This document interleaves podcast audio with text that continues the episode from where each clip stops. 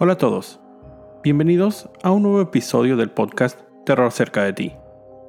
Como siempre, quiero empezar agradeciendo a todos los que semana a semana escuchan los episodios y sobre todo recomiendan el podcast.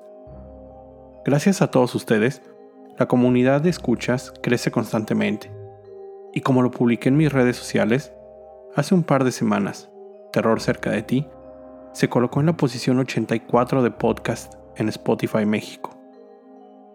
Posiblemente no suene mucho ser número 84, pero considerando que existen más de 750.000 podcasts disponibles en la aplicación, creo que ha sido un gran posicionamiento. Así que de nuevo, gracias y no olviden seguir mis redes sociales, arroba terrorcerca, donde publico imágenes relacionadas a los episodios. Y también ahí, o al correo, terrorcerca de ti, arroba gmail.com donde pueden enviarme sugerencias de nuevas historias. Antes de iniciar el episodio de esta semana, quiero contarles brevemente de un servicio que recién probé, llamado Audible. Pertenece a Amazon y son básicamente audiolibros, pero les digo honestamente, son libros narrados con una excelente calidad. El primer libro que escuché fue una novela criminal de Jorge Volpi, narrada por Humberto Solórzano, y cuenta la historia de un caso real, sucedido en la Ciudad de México, en 2005. Probablemente algunos de ustedes la recuerden, porque es la historia de una presunta banda de secuestradores, liderados por Israel Vallarta y una ciudadana francesa, Florence Cassés.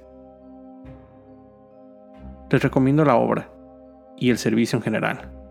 Les digo, es en realidad excelente. Si entran a mi página www.terrorcercadeti.com, van a ver un banner en el encabezado que los llevará a la página de este servicio.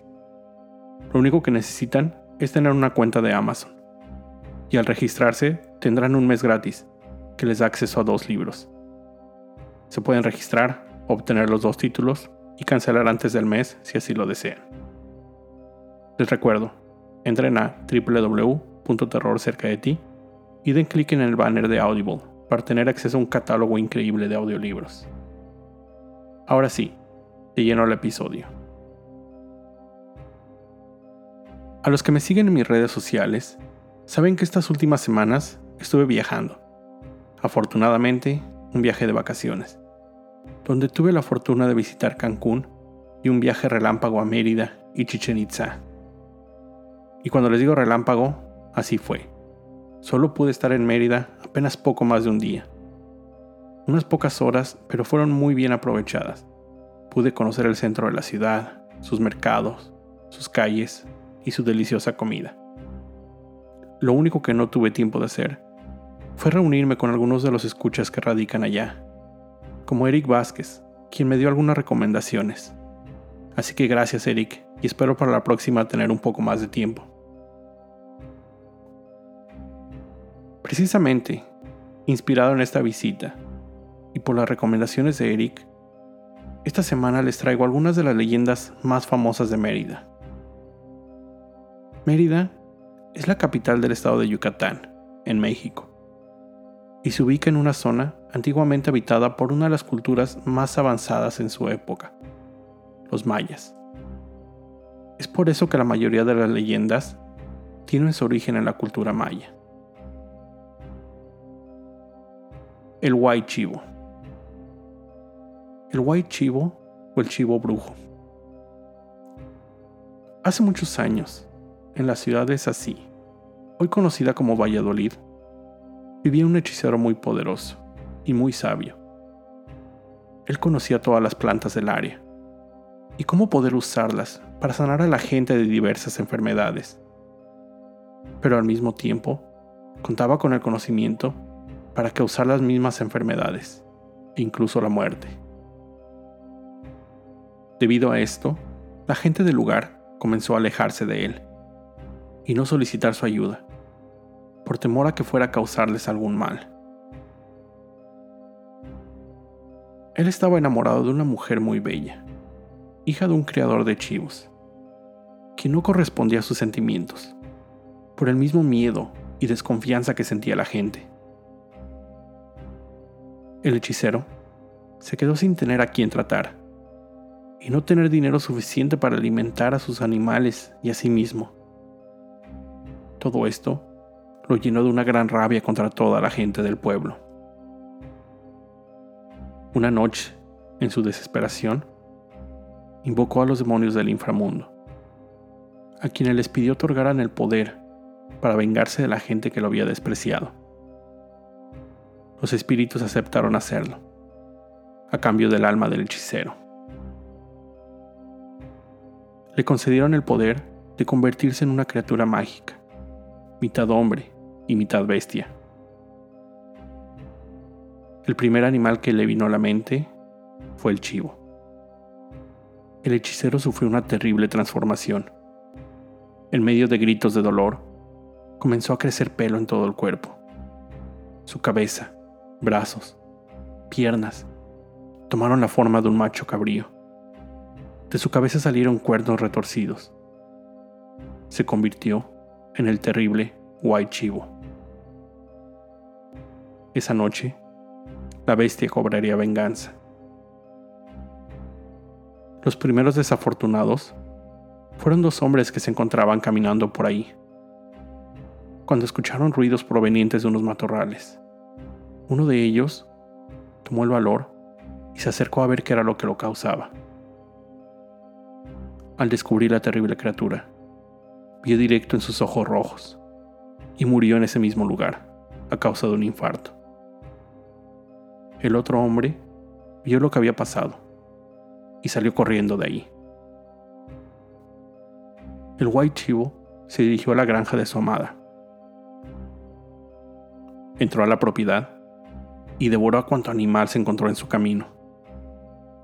Llegó a la ventana del cuarto de la joven y se quedó admirando su belleza. Ella sintió la presencia de esa horrible bestia que la observaba. Despertó de su sueño y se horrorizó ante lo que se encontraba en su ventana. Lanzó un grito de terror que despertó a su padre, quien con arma en mano entró corriendo al cuarto de la joven. Pero entonces la bestia había desaparecido. Mientras huía, se topó con otro hombre, a quien golpeó con sus cuernos en múltiples ocasiones, dejándolo muy mal herido, dándolo por muerto. La mañana después de los ataques, la gente del pueblo se reunió para comentar los hechos, sin saber exactamente qué había pasado, ni qué animal había atacado a esas personas. Los testigos elaboraron la descripción de la bestia y todos decidieron hacerle frente antes de que causara más daños. Esa noche, todos los hombres del pueblo salieron a su busca, armados de cuanto pudieron encontrar, machetes, palos, escopetas. Durante algunas horas, recorrieron la zona, tratando de encontrar a la criatura, hasta que por fin, entre un sembradío, lo localizaron. La bestia se encontró rodeada de hombres aterrados, pero al mismo tiempo decididos a acabar con esa terrible amenaza. El White Chivo trató como pudo de escapar, pero le fue imposible. Después de algunos disparos y heridas con los machetes y palos, la bestia cayó al suelo, abatida. Cuando los hombres se acercaron a él, vieron cómo poco a poco fue regresando a su imagen original el hechicero que todos conocían y temían. Juntos habían derrotado al monstruo. Esta es solo una de tantas historias de hombres, hechiceros, que realizan pactos para poder convertirse en animales. A todos ellos se les conoce como alma guay.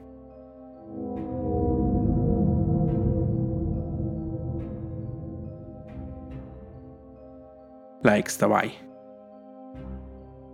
Los antepasados mayas cuentan que en el pueblo de Timucuy vivían dos mujeres muy bellas, hermanas gemelas, huérfanas desde pequeñas, que vivían en casas separadas, una frente a la otra.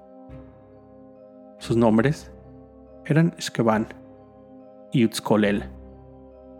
Aunque en su aspecto físico eran idénticas, en su corazón y alma eran muy diferentes. Esqueban era criticada y señalada por la gente del pueblo, ya que había tenido muchos novios, pero a quienes había amado con todo su ser. Era una joven de noble corazón, siempre ayudaba a los enfermos, pobres y animales, pero la gente no veía esto. Utzkolel, por el otro lado, nunca se había enamorado, ni siquiera había tenido un novio, y pasaba la mayor parte del día encerrada en su casa. La gente del pueblo pensaba que era una joven decente y la respetaban. Lo que no sabían era su verdadera naturaleza. Ella aborrecía a los hombres, le daban asco a los enfermos y despreciaba a los pobres. Si algún animal se acercaba a su casa, le arrojaba piedras. Cierto día, los habitantes del pueblo detectaron en el ambiente un aroma muy agradable. Sin saber de dónde procedía, comenzaron a investigar, hasta que llegaron a la casa de Esqueban, a quien encontraron muerta. La gente no lo podía creer. Pensaban que se trataba de algún tipo de brujería. ¿Cómo un cuerpo en descomposición podía generar ese aroma? Aquellos que en vida la habían señalado y criticado, ni siquiera se molestaron en enterrarla. Fueron los pobres y los enfermos que ella había ayudado alguna vez, quienes improvisaron una tumba en su casa donde la sepultaron. La mañana siguiente, unas bellas flores, aromáticas, llamadas Xtaventún, cubrían la improvisada tumba de la joven. Su hermana, Utzkolel, ni siquiera lloró su muerte. Se acostó a dormir sin el más ligero pesar ni tristeza. La mañana siguiente, no despertó había muerto durante la noche. Su cuerpo despedía un olor terrible, totalmente desagradable, que hizo que toda la gente del pueblo acudiera a enterrarla inmediatamente. Cubrieron su tumba con flores aromáticas para tratar de ocultar la pestilencia. Sin embargo, a la mañana siguiente, todas las flores se habían marchitado, y en su lugar Solo la flor espinosa y sin olor del sacam podía ser vista. El alma de Utzkolel no podía descansar. Sufría y se atormentaba en el más allá por nunca haber conocido el amor y morir sola. En su desesperación, hizo un trato con los espíritus malignos, pidiendo regresar a la tierra para poder encontrar el amor los espíritus engañosos aceptaron el trato. La convirtieron en la mujer más hermosa de la tierra, pero incapaz de ser amada. Así nació la Extabai. Por muchas noches, la Extabai vivía escondida entre los árboles, temerosa de nunca encontrar el amor, hasta que una noche un joven que pasaba por ahí la vio. Vio a la mujer más hermosa que podía haber imaginado. Peinaba su larga cabellera negra. El joven quedó hipnotizado ante la mirada penetrante de la extabay. Ella hizo que el joven la siguiera hasta la parte más cerrada del bosque y nunca más fue visto. Todas las noches, la extabay se aparece por los caminos, buscando hombres solos, borrachos, a quienes hipnotiza con su mirada y los atrapa para toda la eternidad. Se dice que debajo de la tierra, entre las grutas y los cenotes, donde toman agua las raíces de la ceiba, están todos los hombres que cayeron ante su embrujo y que nunca podrán salir de ahí.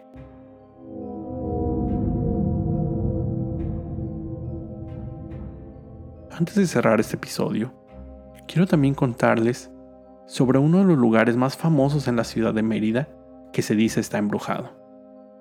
La hacienda de Cholul. Esta increíble hacienda se encuentra en total abandono, pero la gente que la ha visitado cuenta que se pueden ver personas, o lo que aparentan ser personas por las noches. Se escuchan ruidos, voces y gritos provenientes de la estructura. Existen dos versiones sobre lo que pasó en ese lugar. La primera cuenta que cuando la hacienda se encontraba en su mayor esplendor, durante el auge de Nequero, una pareja de jóvenes se iba a casar en ese lugar. Sin embargo, antes de la ceremonia, el capataz de la hacienda violó y mató a la joven. Su prometido, al descubrir lo que había pasado, y en un arranque de furia, mató al capataz de una forma sumamente cruel. El joven no pudo con la culpa de sus acciones y pocos días después regresó a la hacienda, donde se colgó. Los padres de este, practicantes de la magia negra, maldijeron el lugar y todo aquel que habitara ahí. En la segunda versión, se dice que un antiguo patrón de la hacienda gozaba maltratando a sus trabajadores los golpeaba ante la menor excusa. Les aventaba el dinero para que lo recogieran del piso después de su arduo trabajo. Cierto día, los trabajadores, hartos del trato de su patrón, se pusieron de acuerdo. Esperaron a que regresara de uno de sus tantos viajes nocturnos. Y en cuanto descendió de su carruaje, todos los empleados lo atacaron. Lo golpearon salvajemente el cuerpo del patrón yacía en el piso. Los trabajadores pensaban despojarlo de cuanto pudiera traer consigo de valor. ¿Cuál fue su sorpresa? Que al revisarlo, descubrieron lo que parecía ser una cola de demonio en el hombre. Estos corrieron despavoridos del lugar.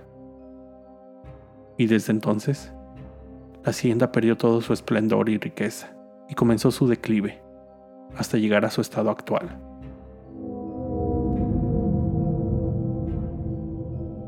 Estas son solo algunas de las tantas leyendas e historias de fantasmas que existen en la zona de Mérida, en Yucatán.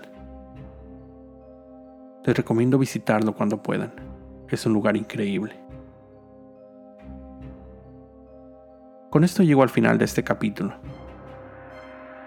Recordándote siempre estar alerta de todo lo que pasa a tu alrededor, ya que el terror está donde menos te lo esperas. El terror está cerca de ti.